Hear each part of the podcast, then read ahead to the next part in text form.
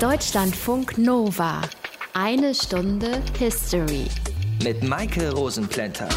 Cem Özdemir und Claudia Roth von den Grünen haben Morddrohungen bekommen. Genauso der CDU-Politiker Mike Moring, der SPD-Bundestagsabgeordnete Karamba Diaby und der parteilose Freiburger Oberbürgermeister Martin Horn. Und viele weitere Politiker in der ganzen Bundesrepublik wurden in letzter Zeit oder werden aktuell noch bedroht.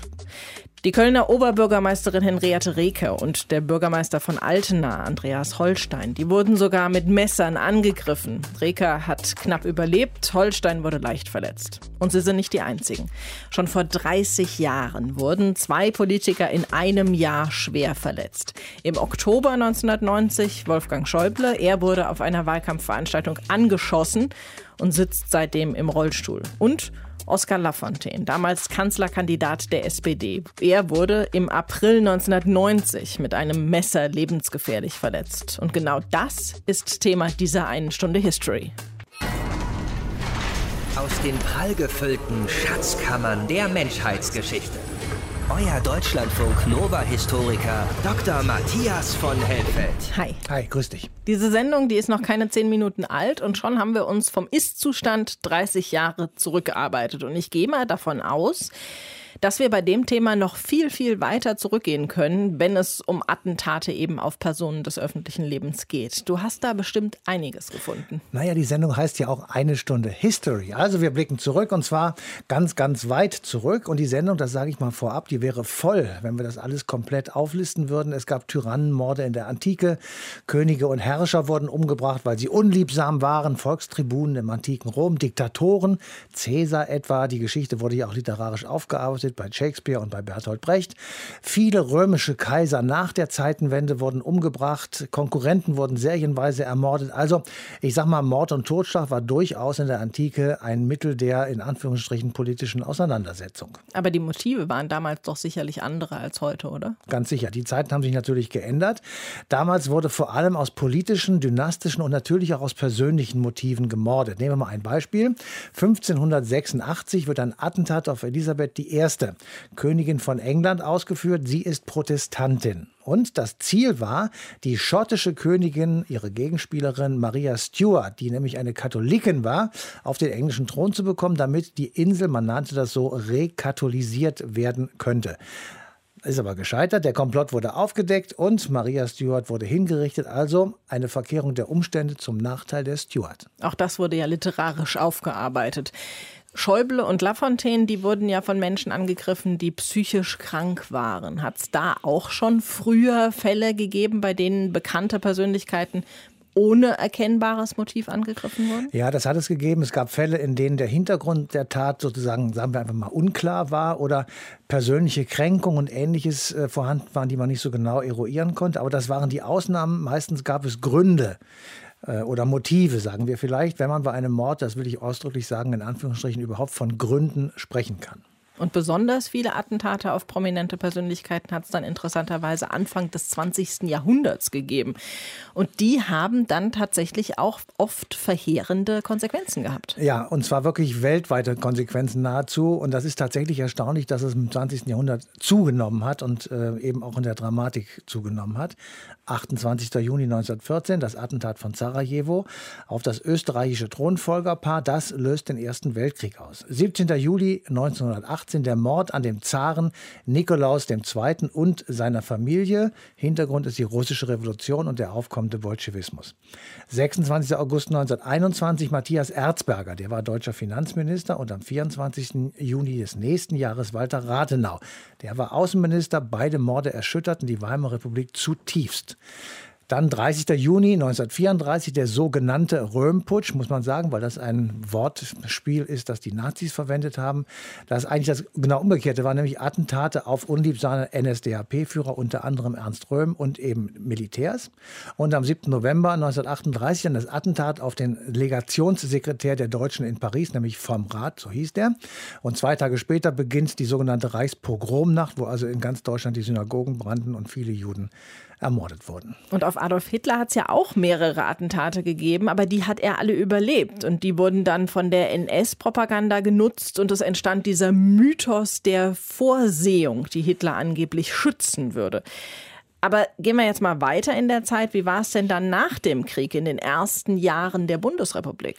Ja, eigentlich auch erstaunlich. Da gibt es nämlich ganz wenig Attentate mit einer Ausnahme. Ein gescheiterter Anschlag auf den damaligen Bundeskanzler Konrad Adenauer. Ansonsten relativ wenig. Dafür erschütterte das Attentat auf John F. Kennedy im November 1963 die Deutschen sehr, weil der amerikanische Präsident war kurz vorher in Berlin gewesen, hatte den berühmten Satz getan, ich bin ein Berliner. Aber 70er, 80er Jahre des vergangenen Jahrhunderts, da ändert sich dann alles, nämlich da kommt die RAF aus, die Rote Armee-Fraktion. Es gibt jede Menge politisch politisch motivierter Terroranschläge und Tötungen.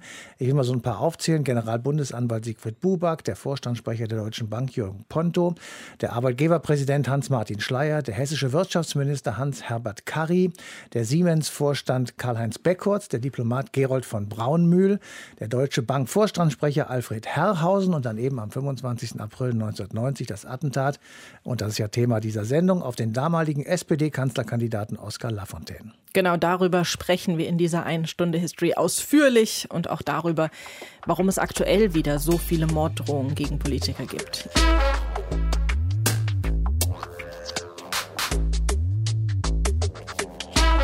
Köln-Mühlheim ist einer der rechtsrheinischen Stadtteile von Köln und hier ist auch die Mühlheimer Stadthalle, in der Oskar Lafontaine am 25. April 1990 während eines Wahlkampfauftritts lebensgefährlich verletzt wurde.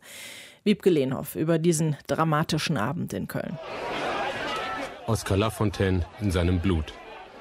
Eine zu diesem Zeitpunkt noch unbekannte Frau hatte dem Kanzlerkandidaten der SPD ein 20 Zentimeter langes Messer in den Hals gerammt. Entsetzen, Hilflosigkeit, Panik. So berichtet Spiegel TV später über das Attentat vom 25. April 1990, bei dem Oskar Lafontaine, damals SPD-Kanzlerkandidat, lebensgefährlich verletzt wird. Passiert ist das Attentat in der Stadthalle Köln-Mühlheim. Dort hat Oskar Lafontaine an diesem Mittwochabend einen Wahlkampfauftritt, bei dem zur Unterstützung auch andere SPD-Größen auftreten, wie der damalige NRW-Ministerpräsident Johannes Rau. Die Stadthalle Köln-Mühlheim ist ein kastiger 60er-Jahre-Bau. Der große Festsaal ist fast komplett voll. 1020 Sitzplätze sind besetzt, außerdem stehen 700 Zuschauer. Im Saal ist auch Marc Benecke, heute bekannter Kriminalbiologe, damals 19-jähriger Zivi. Er ist neugierig darauf, wie so eine Wahlkampfveranstaltung abläuft. Ich kannte das nicht, dass man jetzt die riesige Masse einpeitscht das war ja früher noch üblich, sozusagen in einer riesigen Halle so eine Rede zu halten. Das kennen wir heute ja nur noch aus den USA oder so. Lafontaine gilt als charismatischer Redner. Den wollen viele live erleben.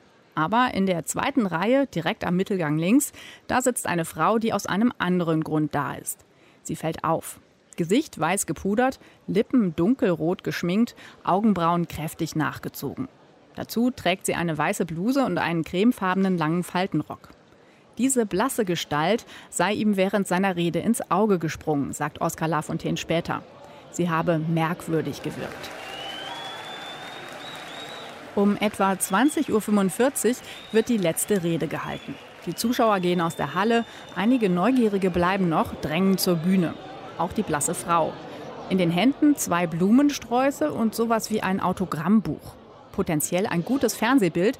Deshalb wird sie wohl von SPD-Ordnern zu den Politikern vorgelassen. Sie steuert auf Johannes Rau und Oskar Lafontaine zu, bietet wortlos ihre Sträuße an und reicht Lafontaine ihren Block. Er dreht sich zur Seite, fischt in der Jackeninnentasche nach einem Stift und in dem Moment sticht die Frau ihm in den Hals mit einem Fleischermesser, das sie versteckt hatte. Das war ja sehr unvermutet, weil was soll jetzt da groß Spannendes passieren, ne? wenn da jemand mit einem Strauß Blumen kommt, das ist ja eigentlich schon, wo man geistig irgendwie abschaltet. Und der Kameramann auf der Bühne erinnert sich so. In dem Moment, wo ich die Kamera einschaltete, war bereits der Aufschrei der Menschen. Dann lag bereits der Ministerpräsident Lafontaine am Boden und ich sah noch das Messer. Er blutet sehr, sehr stark. Und dann stürzen sich gleich die Ordner auf diese Frau. Die Attentäterin wird zur Seite gerissen und lässt sich dann widerstandslos auf einen Stuhl niederdrücken. Sicherheitsbeamte brüllen sie an und hören gar nicht ihre lächelnd vorgetragene Antwort. Wer sind Sie? Sagen Sie Ihren Namen! Sagen Sie Ihren Namen! Da will Adelheid Streidel nichts mehr sagen. Stumm lässt sie sich aus der Halle abführen. Später kommt raus, Die 42-jährige gelernte Arzthelferin wollte einfach einen Politiker töten, um eine wirre Botschaft von unterirdischen Menschenfabriken zu verbreiten. Schon lange ist sie als psychotisch bekannt. Drei Monate vor dem Attentat hatte ihre Schwester beantragt, sie muss dringend in nervenärztliche Behandlung, am besten stationär, weil erhebliche Fremdgefährdung besteht. Zu spät landen Streidels Akten bei der zuständigen Nervenklinik, nämlich am Tag, bevor die Frau Oskar Lafontaine attackiert. Aber der SPD-Politiker hat Glück. Die Klinge verfehlt die innere Halsschlagader. So verliert Lafontaine zwar drei Liter Blut, kann aber gerettet werden. Körperlich erholt er sich schnell und macht weiter Wahlkampf. Doch bei Menschenansammlungen wird er jetzt nervös. Später sagt er, ich wollte ja, dass ein anderer weitermacht, denn ich spürte ja, dass ich außer Form war. Aber es war eben niemand bereit, diese Aufgabe zu übernehmen, also musste ich weitermachen. Beide stimmen für die SPD, damit Oskar Lafontaine gewinnt. Aber die SPD verliert die Bundestagswahl 1990. Gegen den gefeierten Kanzler der Einheit, Helmut Kohl, kann sich der einheitsskeptische Lafontaine nicht durchsetzen. Dabei hatten Parteikollegen noch gehofft, das Attentat würde zusätzliche Sympathiestimmen einbringen. Danach zieht sich Oskar Lafontaine für längere Zeit aus der Bundespolitik zurück. Das Attentat war natürlich ein Einschnitt in mein Leben, an dem ich viele, viele Jahre gekaut habe. Man verliert so etwas wie Sicherheit. 2014 wurde dann die Attentäterin aus der Psychiatrie entlassen, ohne dass Lafontaine davon gewusst hat. Deutschlandfunk Nova. Eine Stunde History. Oskar Lafontaine war nicht der einzige Politiker, der in Köln verletzt worden ist. Nämlich auch die aktuelle Oberbürgermeisterin Henriette Reker wurde während des Wahlkampfs 2015 von einem Attentäter schwer verletzt in Köln. Und darüber spreche ich jetzt mit ihr. Hallo, Frau Reker. Hallo, ich grüße Sie. Wie haben Sie denn den 17. Oktober 2015 in Erinnerung? Naja, es war ein kühler Samstagmorgen. Und äh, ich freute mich, einen funkelnagelneuen Mantel anzuziehen, den ich mir gerade per Post hatte kommen lassen aus München. Und dann bin ich zu diesem Markt gegangen, der mein Heimatmarkt war, auf dem ich samstags einkaufte. Und dann kam der Attentäter auf mich zu und fragte, ob er eine Rose bekommen könnte und äh, stach mich aber im gleichen Moment auch nieder. Und äh, dann kümmerte ich mich nur noch um mich selbst. Ich habe nicht mehr viel mitbekommen, was um mich herum geschah. Aber ich habe das große Glück, dass ich als Berufsanfängerin bei einer äh, Berufsgenossenschaft gearbeitet habe und mich um Berufskrankheiten und Arbeitsunfälle gekümmert habe. Und ich wusste, wie man mit Stichwunden umgeht und bin auch nicht bewusstlos geworden, sondern war dann so geistesgegenwärtig, die Handschuhe auszuziehen und die Blutung zu kompressieren, indem ich äh, meinen Zeigefinger in die Wunde gesteckt habe. Und das hat mich gerettet. Und ich glaube auch, dass ich, äh, weil der Täter im Grunde ja damit keine Macht äh, über mein Leben oder meinen Tod hatte, auch deswegen so gut mit der Situation umgehen konnte hinterher. Ist Ihnen das dann in dem Moment im Kopf rumgegangen? Wie kann ich mich retten oder was Nein, ist Ihnen da? Das war eine automatische Handlung. Äh, in meinem Kopf ging rum, ob ich vielleicht doch äh, querschnittsgelähmt sein könnte und dann nicht mit dem Rollstuhl durch die Badezimmertür kommen könnte. Das hat mich bewegt. Und äh, mich hat auch bewegt, weil ich merkte, ich sah zwar nichts, aber ich merkte um mich herum ein ziemliches Tohuwabo. Ich hatte natürlich auch Sorge um die Menschen, die da mit mir zusammen waren und mich unterstützten beim Wahlkampf und äh, bin dann sehr froh gewesen, dass keinem wirklich was lebensbedrohliches passiert ist. Zwar schwere Verletzungen, aber keine lebensbedrohlichen Verletzungen. Am nächsten Tag hat dann trotzdem die Oberbürgermeisterwahl stattgefunden. Dass Sie gewählt wurden, das haben Sie erst später erfahren, weil Sie zu dem Zeitpunkt im künstlichen Koma auf der Intensivstation lagen. Ja, so ist es. Das haben, hat mein Mann mir einige Tage später gesagt. Haben Sie da je daran gedacht, diese Wahl nicht anzunehmen? Ach, im ersten Moment äh, war mir das nicht so wichtig. Es war wahrscheinlich auch nicht das Erste, was er gesagt hat. Ich weiß es gar nicht mehr. Aber mir war dann sehr schnell klar, nachdem die behandelnden Ärzte gesagt haben, dass ich vollständig gesund werden würde, dass ich selbstverständlich auch diese Aufgabe übernehmen werde. Äh, ich bin ja aus einer Motivation in den Wahlkampf gegangen, dass sich in der Stadt Köln, jedenfalls in der Verwaltung, was ändern muss. Und äh, ja, das ist ja nicht durch so ein Attentat dann geschehen, sondern dafür muss man dann ja arbeiten und dazu war ich bereit. Auch wenn Sie zum Glück keine körperlichen Folgen davon hatten, seelische oder psychische waren ja sicherlich da. Wie sind Sie damit umgegangen? Ja, ich habe mich also einer äh, Untersuchung natürlich unterzogen und habe dann gehört, nach der Lehrmeinung würden die Bewältigungsträume äh, sechs Monate andauern. Das hat bei mir zugetroffen und seitdem äh, komme ich damit wirklich ganz gut zurecht. Auf Dauer fühle ich mich nicht seelisch beschädigt. Etwa sieben Monate nach der Tat war dann der Prozess und Sie waren Zeugin gegen den rechtsextremen Attentäter. Da mussten Sie das ja alles nochmal durchmachen. Was ist da in Ihnen vorgegangen? Ja, das war in der Tat unschön. Das lag aber auch an den räumlichen Verhältnissen. Das fand äh, in Düsseldorf in einem Gerichtssaal statt, der für Prozesse, die gegen Terroristen durchgeführt werden, vorgesehen sind. Und als ich in den Sitzungssaal reinkam, ging mein erster Blick eben zu dem Attentäter und seinem Verteidiger und der saß mir dann auch während der Zeugenvernehmung im Rücken.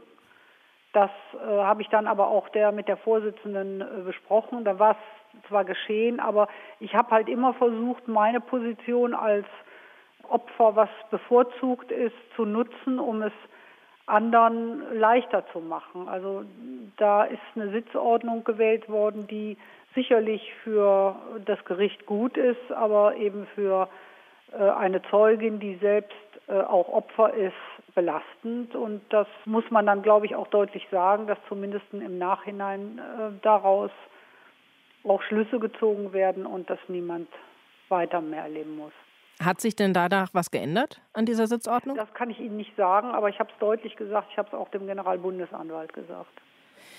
Der Täter hat dann versucht, sich bei Ihnen zu entschuldigen, aber das haben Sie abgelehnt mit den Worten, es sei noch nicht die richtige Situation. Hat es diese richtige Situation denn mittlerweile gegeben? Hat der Täter sich bei Ihnen entschuldigt? Ähm, das hat er noch nicht getan. Ich habe das äh, im Gerichtssaal abgelehnt, weil ich der Meinung war, wenn man wirklich einsieht, dass man da großen Fehler gemacht hat, dann muss man nicht auf die Gerichtsverhandlung warten.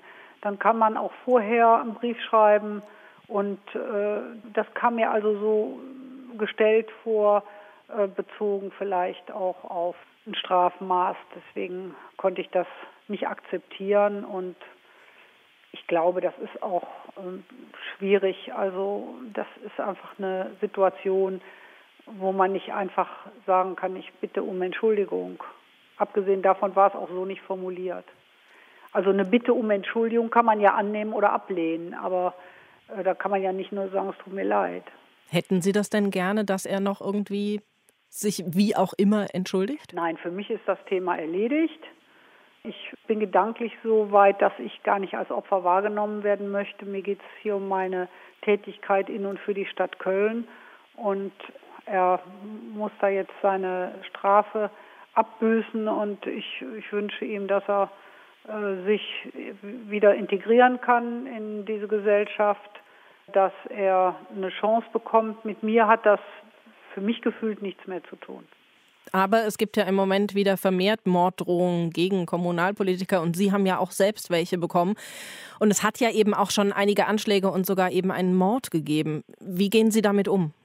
Ja, das ist für mich deswegen besonders schlimm, weil ich das Gefühl habe, dass man insgesamt aus äh, den begangenen Straftaten zu wenig gelernt hat. Also mein Attentäter ist ja auch als Einzeltäter klassifiziert worden, obwohl äh, ganz klar war, er war äh, im Netz unterwegs und auch hier ging es ja letztlich darum, eine politische Straftat zu begehen, weil ich habe ja vorher keine ja, ich habe ja nur meine Aufgabe als Sozialdezernentin erfüllt und hier wurde ich eben mit einer politischen Richtung gleichgesetzt, die er ablehnte. Und das war ganz klar eben äh, die, die Flüchtlingsaufnahme, die Integration. Und äh, man hätte vielleicht damals schon mehr darauf achten können, was äh, solche Verbindungen im Netz eben für Folgen haben. Ich äh, erinnere mich sehr gut an meinen ersten Tag hier im Amt. Da war die Hertha Müller da die Literaturnobelpreisträgerin und bekam hier den Heinrich Böll Preis und sagte dann in ihrer Rede, erst gehen die Gedanken spazieren und dann die Messer. So, also da hätte man schon vielleicht als Politik ein bisschen aufmerksamer mit umgehen müssen. Aber die Vergangenheit ist äh, verschüttete Milch. Wichtig ist, dass man jetzt wirklich sehr achtsam ist denjenigen gegenüber, die solche Hassparolen verbreiten sagt Henriette Reker. Sie ist die Oberbürgermeisterin der Stadt Köln und hat uns über das Attentat auf sie im Oktober 2015 berichtet. Danke Ihnen für diese sehr persönlichen Eindrücke. Sehr gerne. Eine Stunde History. Matthias, ich habe ja schon zum Beginn der Sendung eine ziemlich lange Liste von Politikern genannt, die Morddrohungen bekommen. Und das ist ja nicht nur in Deutschland so, sondern eben auch weltweit. Gibt es heute mehr Gewalt und Attentate gegen berühmte Personen als früher oder scheint das einfach nur so? Nein, ich glaube wirklich, dass es so ist. Also die Liste derer, die Opfer von Attentaten geworden sind, ist lang, auch in unserer Zeit. Ich sage mal vier. Pim Fortuyn, rechtspopulistischer Politiker in Holland, Sergei Juschenko, russischer Politiker, Viktor Juschenko, ukrainischer Präsidentschaftskandidat und Anna Politkovskaya, die russische Journalistin. Das ist natürlich alles unvollständig, aber es sind insgesamt eben erschreckend viele und Hinzu kommen natürlich auch noch die Opfer von staatlich geplanten Attentaten, zum Beispiel gegen russische Dissidenten. Die gibt es ja nicht bei uns, aber es gibt ja auch hier einige Opfer von Attentaten. Ja, das gibt es auch bei uns, aber es ist wirklich ganz, ganz wichtig festzustellen, dass es in der Bundesrepublik eben keine Attentate von Staatswegen gibt. Das ist nicht irgendwie so gewesen, dass der Staat oder ein Organ des Staates einen Mord beauftragt hat und der dann auch durchgeführt wurde. Alle Täter, die wir kennen und die hier in Deutschland gemordet haben und tätig geworden sind, hatten persönliche oder eben politische Motive, soweit man das sagen kann. Aber auffallend und auch zunehmend ist es, dass gegen Politiker ähm, Anschläge verübt verübt werden aus unserer unmittelbaren Umgebung. Rüdiger Butte, 2013, der war Landrat in Hameln-Pyrmont, der ist verstorben nach einem Attentat. Henriette Reker, hattest du gerade schon gesagt, Kölner Oberbürgermeisterin, hat das Attentat überlebt, genauso wie Andreas Holstein, Bürgermeister von Altena, 2017, verletzt, aber gerettet. Und eben nicht gerettet werden konnte Walter Lübcke, der Kasseler Regierungspräsident 2019, er ist tot. Das macht einen natürlich wirklich besonders ratlos und man kann nur spekulieren. Vielleicht gibt es eine, sagen wir mal, allgemeine Wut auf Politiker. Vielleicht gibt es eine tatsächliche Radikalisierung der Sprache, dann auch des Denkens, möglicherweise ausgelöst durch Internetforen und durch der Möglichkeit, sich dort anonym auskotzen zu können. Jedenfalls kann man feststellen, es gibt eine Verrohung der Sitten. Das kann man auf der Straße sehen, das kann man im Autoverkehr sehen, das kann man eben auch wieder im Internet erleben. Und ganz am Schluss steht dann möglicherweise eben dahinter, dass ein Menschenleben nicht mehr so viel zählt wie früher. Und genau das ist absolut nichts mehr zum Thema Meinungsfreiheit oder Meinungsäußerung. Das geht nämlich dann direkt gegen die Demokratie und natürlich auch gegen die Menschen, die bedroht werden, weil sie ihre Meinung sagen. Danke dir, Matthias. Deutschlandfunk Nova. Eine Stunde History. Allein im letzten Jahr hat es mindestens 1240 politisch motivierte Straftaten gegen Politiker gegeben. Finde ich eine beeindruckende Zahl. Gefühlt deutlich mehr und oft auch brutaler als früher. Ob auch in Realität, das kann uns Andreas Zick sagen. Er ist Professor an der Uni Bielefeld und leitet da das Institut für interdisziplinäre Konflikt- und Gewaltforschung. Hallo, Herr Zick. Tag, hallo. Wie ist das denn? Hat sich die Gewalt gegen Personen des öffentlichen Lebens in den letzten 30 Jahren tatsächlich verändert? Ja, sie hat sich in Teilen nicht verändert, weil wir heute zum Teil eine rechtsextreme Gewalt sehen. Die gab es eben so auch schon vor 30 Jahren. Aber was sich deutlich zeigt in den letzten Jahren, es ist mehr Gewalt geworden. Die Gewaltbilligung und Bereitschaft, das, was man braucht vorher, um Gewalt auszuüben, hat sich erleichtert. Wir haben jetzt zum Teil mehr Taten, wo wir sehen, Menschen aus der Mitte der Gesellschaft werden von vor allen Dingen rechtsextremen Rändern mitgezogen, eine Gewalttat auszuüben gegen Politikerinnen und Politiker. Das heißt, sie lassen sich von den Ideologien anstecken. Wenn Sie den Täter von Hanau sehen, ist der nicht klassisch aus dem rechtsextremen Spektrum, hat aber die Ideologien und lebte relativ unauffällig in der Mitte der Gesellschaft. Und das hat sich schon verändert. Und die Daten weisen darauf hin, Sie haben Zahlen aus dem sogenannten Hellfeld genannt. Das heißt, das sind die polizeilich bekannten Straftaten, dass wir noch eine viel größere Dunkelziffer haben. Sobald wir der Gewalt äh, auf die Spur kommen und sie verzeichnen und dokumentieren, sehen wir auch Gewaltsteigerung. Das heißt, was sich da verändert hat, ist, die Gewalt hat sich mehr in die Mitte hineingeschoben, als es früher der Fall war. Aber auch bei diesen Menschen ist äh, Rechtsextremismus das Motiv oder gibt es da noch andere Motive? Naja, wir haben natürlich auch Gewalt aus dem politischen Bereich links. Wir äh, reden ja auch über Gewalttaten gegen zum Beispiel AfD-Politikerinnen oder Politiker. Das ist aber anders zu beurteilen und in der Qualität und in den Motiven anders als im Bereich rechts. Wir haben vor allen Dingen eben, wenn wir die Zahlen nehmen, auch ganz offiziell in den Verfassungsschutzbericht hineingucken, haben wir eben derzeit eine Welle rechtsextrem motivierter Gewalt, zum Teil eben auch von Personen, die selbst gar nicht rechtsextrem organisiert sind, sich selbst auch da gar nicht rein definieren würden, und diese Welle ist eben ideologisch motiviert. Das heißt, wir sehen uns jetzt damit konfrontiert, dass wir Gewalt gegen Politikerinnen und Politiker haben in einem hohen Ausmaß von Menschen, die sagen, wieso? Ich darf doch jetzt mal diese Gewalt zeigen, die die Gewaltbilligung als legitimer betrachten, die auch ein weniger ein Unrechtsempfinden haben, als das früher der Fall war, weil sie sich identifizieren mit einer großen Welle des Widerstandes gegen das System, das ist sicherlich, hat heute eine ganz andere Qualität gewonnen. Und selbst im Verfassungsschutzbericht steht, dass auch der rechtsextreme Rand gewaltbereiter geworden ist als noch vor Jahren. Das heißt, an den rechtsextremen Rändern steigt die Gewaltbilligung, aber eben auch in der Mitte. Aber wie kam es dazu? Wir müssen das leider immer ein bisschen vielschichtiger äh, denken. Das ist äh, nicht so ganz einfach.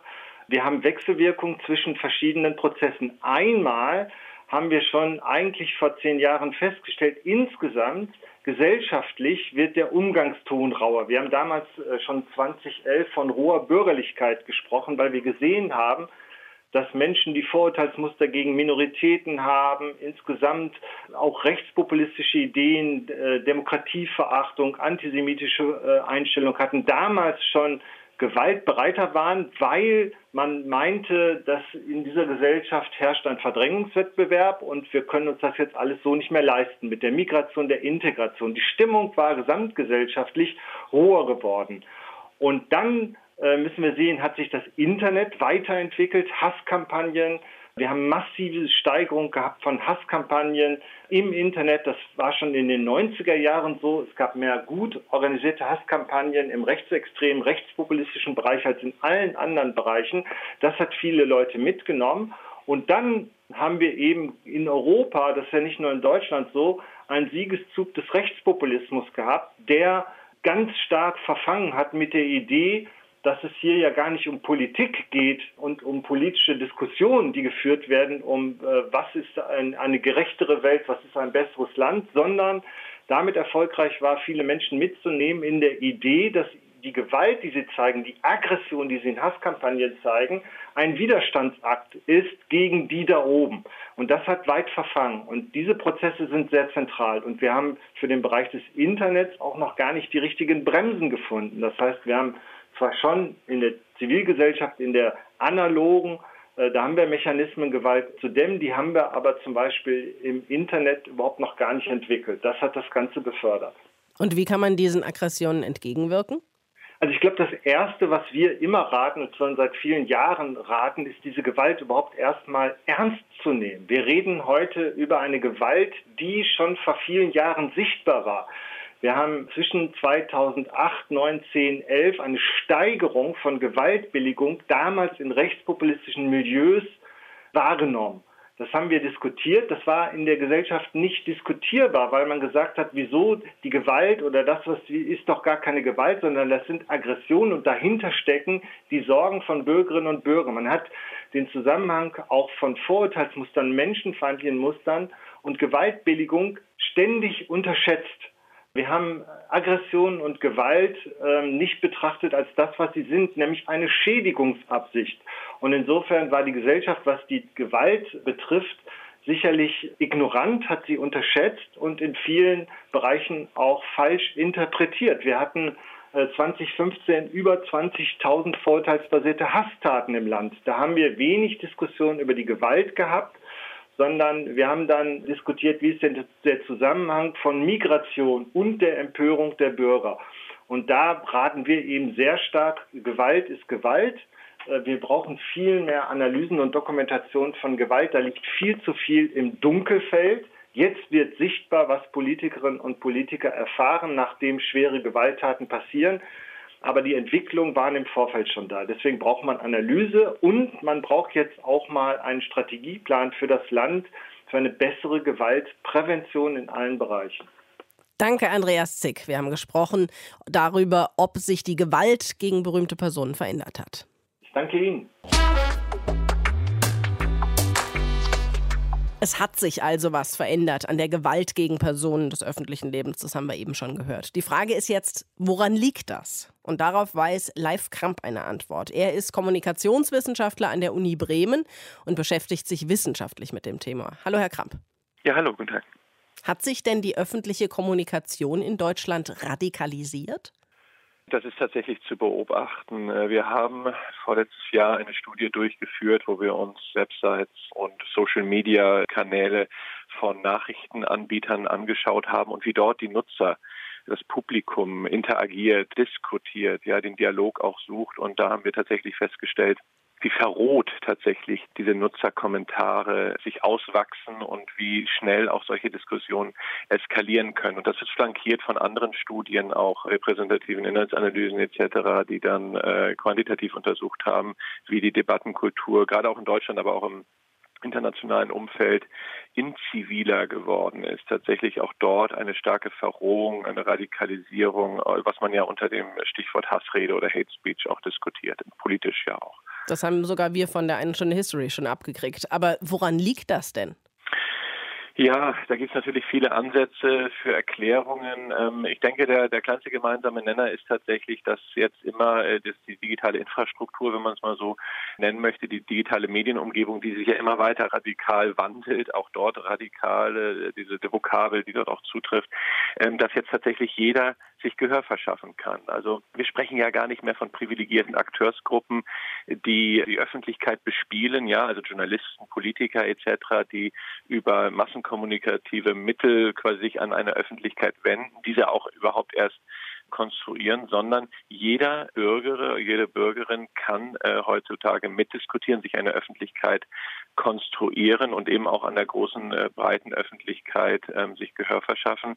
Und das ist tatsächlich etwas, was zuerst die große Euphorie gesehen wurde. Jetzt kann hier die deliberative Demokratie, wo jede Stimme sich beteiligen kann, jede Sichtweise Gehör sich verschaffen kann. Das ist was Schönes für die Demokratie. Mittlerweile glauben sie, gibt es sehr viel mehr Skepsis, dass das eher äh, Demokratie schädlich sein könnte, weil tatsächlich hier sehr viele dysfunktionale Effekte zu beobachten sind und äh, eher, sag ich mal, die Meinungsfreiheit die ein sehr hohes Gut ist, auch zum Teil missbraucht wird, um ähm, interessensgesteuert Menschen zu schaden durch Online-Kommunikation, vor allen Dingen im Social Web. Aber es gibt ja noch mal einen Unterschied zwischen Pöbeln im Internet oder Hasskommentaren schreiben und tatsächlich angewandter Gewalt gegen Personen des öffentlichen Lebens. Gibt es denn da wirklich einen Zusammenhang? Es gibt einige internationale Studien, die das suggerieren. Man muss da ein bisschen vorsichtig sein. Man kann aber tatsächlich, sagen wir auch vom gesunden Menschenverstand her ausgehen und sagen, wenn quasi die Grenzen des Sagbaren sich schon verschieben ähm, durch auch exponierte äh, politische Akteure, äh, die das ja auch sehr zielgerichtet einsetzen oder auch andere Akteure, die hier ihre Interessen, auch ideologische Interessen durchsetzen wollen äh, in der Öffentlichkeit, dass da natürlich ein Grund auch bereitet wird, um möglicherweise Menschen, die äh, ohnehin gewaltbereit sind, zu ähm, ja noch zu unterstützen dabei oder eine unterstützende Atmosphäre zu schaffen, dass die tatsächlich auch Taten, körperliche Gewalt ausüben und Taten begehen. Äh, das ist Theorie, nur der Zusammenhang, der, der drängt sich förmlich auf, auch für mich, ja. Aber was kann man jetzt dagegen tun? Äh, Verbote, zum Beispiel eben das äh, Einschränken des Internets nach chinesischem oder russischem Vorbild, kann ja eigentlich keine Option sein für uns, oder? Nein, nein, auch dort, da sollte man eher moderat denken und nicht radikal. Ähm, und es gibt sehr viele moderate, aber auch vor allen Dingen konstruktive Ansätze, wie man diesem Problem begegnen kann. Und viele versuchen es ja auch. Also viele Akteure, die die Öffentlichkeit bespielen, und da sind Nachrichtenanbieter wie Sie, wie der Deutschlandfunk, das Deutschlandradio, ja einer auch von vielen, aber auch politische Parteien, alle können, oder auch Stiftungen, zivilgesellschaftliche Akteure, alle, die sich an der Öffentlichkeit beteiligen, können damit dahin wirken, dass neben juristischen Mitteln wie der strafrechtlichen Verfolgung, auch das wird ja unternommen, ähm, dass da eher eine mit Staatsanwaltschaften und so weiter angestrebt wird, aber dass vor allem die konstruktiven Kräfte in der Gesellschaft, Initiativen, die es ja gibt, auch Bürgerinitiativen, die Gegenrede ähm, gemeinsam ausüben, wie diese Initiative Hashtag Ich bin hier zum Beispiel, aber auch andere, äh, dass die gestärkt werden, dass tatsächlich diese konstruktiven Kräfte, die sich sachlich mit Problemen auseinandersetzen wollen, mit Hassrede auseinandersetzen wollen, die auch dekonstruieren wollen, also welche sagen wir Verschwörungstheorien, die zeigen wollen der breiten Öffentlichkeit, der breiten Nutzerschaft, die ja die ja nicht so radikal denkt. Ja, hier, ihr könnt euch weiterhin beteiligen mit euren sachlichen Äußerungen. Ihr braucht keine Angst haben, angegriffen zu werden. Wir stehen euch bei. Wir sorgen dafür, dass euch keiner äh, attackiert im Netz online durch Kommunikation, durch Hassrede. Äh, wenn wir diese konstruktiven Kräfte stärken und diese Debattenkultur in diese Richtung drängen wieder, jetzt im positiven, konstruktiven Sinne, dann bin ich wieder wirklich frohen Mutes. Das muss aber tatsächlich eine breite Initiative sein, die nicht nur sich auf einzelne Bürgerinitiativen und einzelne Stiftungsinitiativen äh, gründet, sondern da muss eine breite Phalanx quasi sich zusammentun. Und das äh, ist im Moment noch im Werden. Aber ich bin da guten Mutes, dass das auch wirklich funktioniert sagt Live Kramp. Wir haben gesprochen über Hasskommentare und radikale Sprache im Internet und den Zusammenhang zwischen denen und den Angriffen auf Politiker. Danke Ihnen dafür. Ich danke Ihnen. Deutschlandfunk Nova. Eine Stunde History. Jetzt haben wir in dieser einen Stunde History viel gehört darüber, dass sich die Kommunikation verändert hat und dass die Hemmschwelle bei vielen gesunken ist. Matthias, ist das gerade so eine, ich sag mal, so ein Zeitgeist, der dann auch irgendwann wieder abebbt oder ist das was, was uns in Zukunft weiterhin beschäftigen wird, was irgendwie zu unserem Alltag dazugehört, was ja in anderen Ländern teilweise eben auch schon so ist? Also für mich gesagt und hier auf Deutschland bezogen würde ich sagen, gewöhnen kann ich mich daran nicht. Ähm, und das ist alleine Ab-App, das glaube ich ehrlich gesagt auch nicht. Also wir müssen früh ansetzen, unsere Kinder und Jugendlichen zu erziehen. Wir müssen eine Erziehung in einer gewaltfreien Umgebung machen. Wir müssen in Schulen und Bildungseinrichtungen eben auch auf Gewaltfreiheit achten und sie strikt unterbinden, falls Gewalt dort angewendet wird. Wir brauchen Unterricht zur gewaltfreien Kommunikation. Das heißt ja nicht, dass wir jetzt alle einer Meinung sind, aber wir müssen kommunizieren können, ohne Gewalt anzuwenden oder auch ohne Gewalt auszusprechen. Und wir müssen wirklich ein absolut striktes Waffenverbot durchhalten. Wir müssen die Waffengesetze möglicherweise doch verschärfen, was ja immer schon eine ganz lange Diskussion ist nach jedem Anschlag. Aber wir müssen auf jeden Fall den Zugang zu Waffen erschweren und höhere Hürden einbauen, wenn jemand Waffen erlangen will. Aber alles zu verbieten ist ja auch keine Lösung. Also Internetzensur, Sperren von Seiten im Netz oder strenge Zugangskontrollen zum Netz, das sind ja alles auch keine Lösungen da bin ich wirklich auch deiner Meinung, das sind sicher keine Lösung, aber ich bin eben genauso sicher, dass manch ein Politiker daran denkt, dass dies doch eine Lösung sein könnte und für den ist dann möglicherweise China ein Vorbild oder Russland. Aber dort, das muss man wirklich deutlich sagen, herrscht eben auch ein anderes Gesellschaftssystem. Ich kann mir nicht vorstellen, dass diese Sperren oder diese Einschränkungen auf unser Gesellschaftssystem gewaltfrei übertragbar sind. Aber wir müssen vielleicht doch überlegen, ob man Beschimpfungen und wüste Tiraden im Netz eben doch härter bestrafen muss. Möglicherweise tatsächlich auch mit Gefängnis und mit drastischen Mitteln, um einfach den Leuten klarzumachen, dass das so nicht geht. Die öffentlich-rechtlichen Medien, in denen wir uns ja tummeln, sie müssen sich tatsächlich sehr strenge Maßstäbe anlegen und sich auf jeden Fall von den Medien distanzieren und auch abheben mit ihren Inhalten, die Fake News produzieren.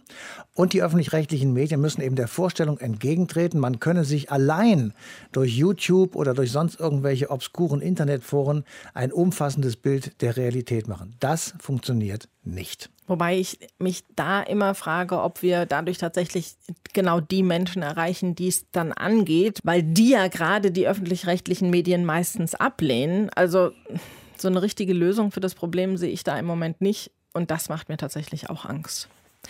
Reden wir über die nächste eine Stunde History. Da geht es dann um den Boxeraufstand in China vor 120 Jahren. Ausgelöst wurden die von der Bewegung der Verbände für Gerechtigkeit und Harmonie. Haben aber leider keine Harmonie, sondern einen Krieg mit vielen tausend Toten gebracht. Mehr dazu dann in der nächsten Sendung. Bis dahin euch eine schöne Zeit. Macht's gut. Bye, bye. Deutschlandfunk Nova. Eine Stunde History. Jeden Montag um 20 Uhr. Mehr auf deutschlandfunknova.de.